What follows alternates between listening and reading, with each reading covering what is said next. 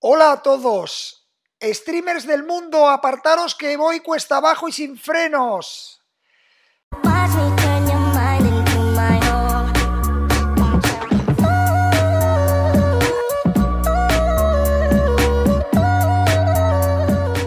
Buenos días a todos los que no sean ni Gemini ni Leo. Vamos a empezar con nuestra sección diaria de anatomía. Cógete un vaso de agua ya que con tanta información de mar te vas a acabar deshidratando.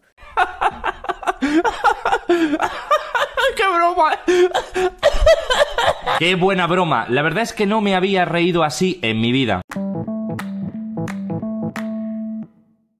Todos recordamos la canción que se hizo famosa hace unos años de En un chico malo, no, no, no. Pues digamos que el tema de hoy no está muy alejado de este tema. Hoy hablaremos de la hibristofilia. La hibristofilia es una parafilia, es decir, es una atracción o un comportamiento sexual atípico. O como su segundo nombre indica, es una atracción hacia asesinos y criminales.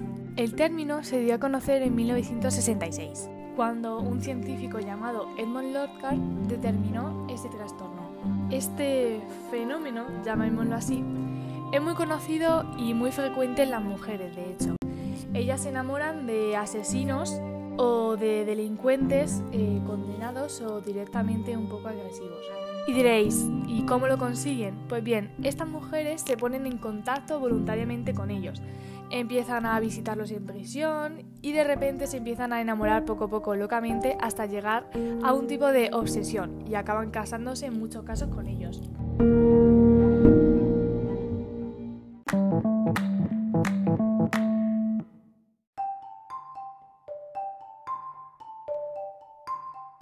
Mencionaré algunos casos que al final comentaremos. Ted Bundy asesinó a 31 mujeres y niños. Los estranguladores de Hillside, Kenneth Bianchi y Angelo Buono, asesinaron a más de 10 mujeres. John Wayne Casey estranguló a 33 hombres jóvenes y chicos. Y Richard Ramírez asesinó a 14 personas, junto a David Berkowitz, que disparó a 6 personas en Nueva York. ¿Cómo os quedaríais si todos estos asesinos que os acabo de comentar, bizarros, repulsivos e inhumanos, han tenido por lo menos una mujer enamorada de ellos? De hecho, tres de ellos se casaron después de ser condenados a sus crímenes. Hasta el asesino de Martin Luther King, James Earl Ray, también encontró una esposa.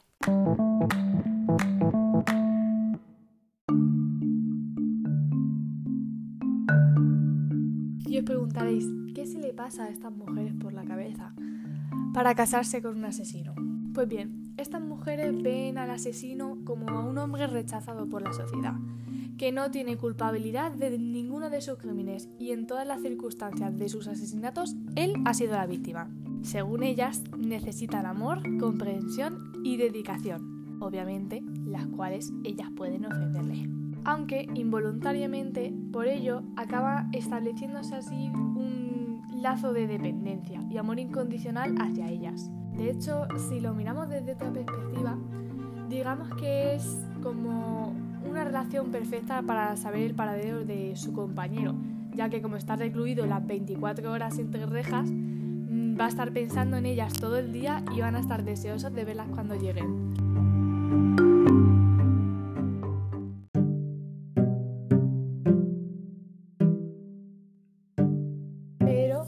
Penséis que no existen hombres. Hablemos de los hombres que padecen hibristofilia.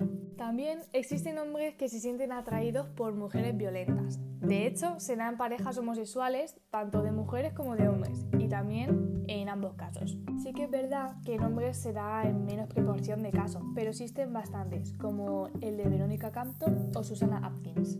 Ahora hablaremos de ellos.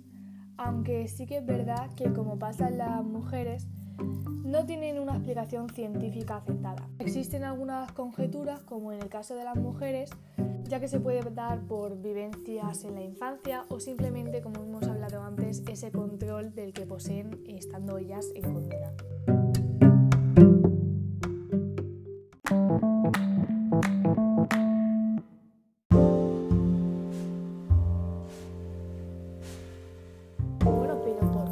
Será la hibristofilia? más en las mujeres que en los hombres? Realmente no hay explicaciones lógicas o ilógicas en este tema. Una de las razones podría ser que la población de mujeres en cárceles o de mujeres criminales o violentas es menor. El científico Dale Peterson sugirió que desde el punto de vista evolutivo o biológico de algunas mujeres, estas relacionan o suelen relacionar la violencia con la fuerza y el poder, por lo que podrían estar, digamos, inconscientemente buscando protección para ellas o para su descendencia.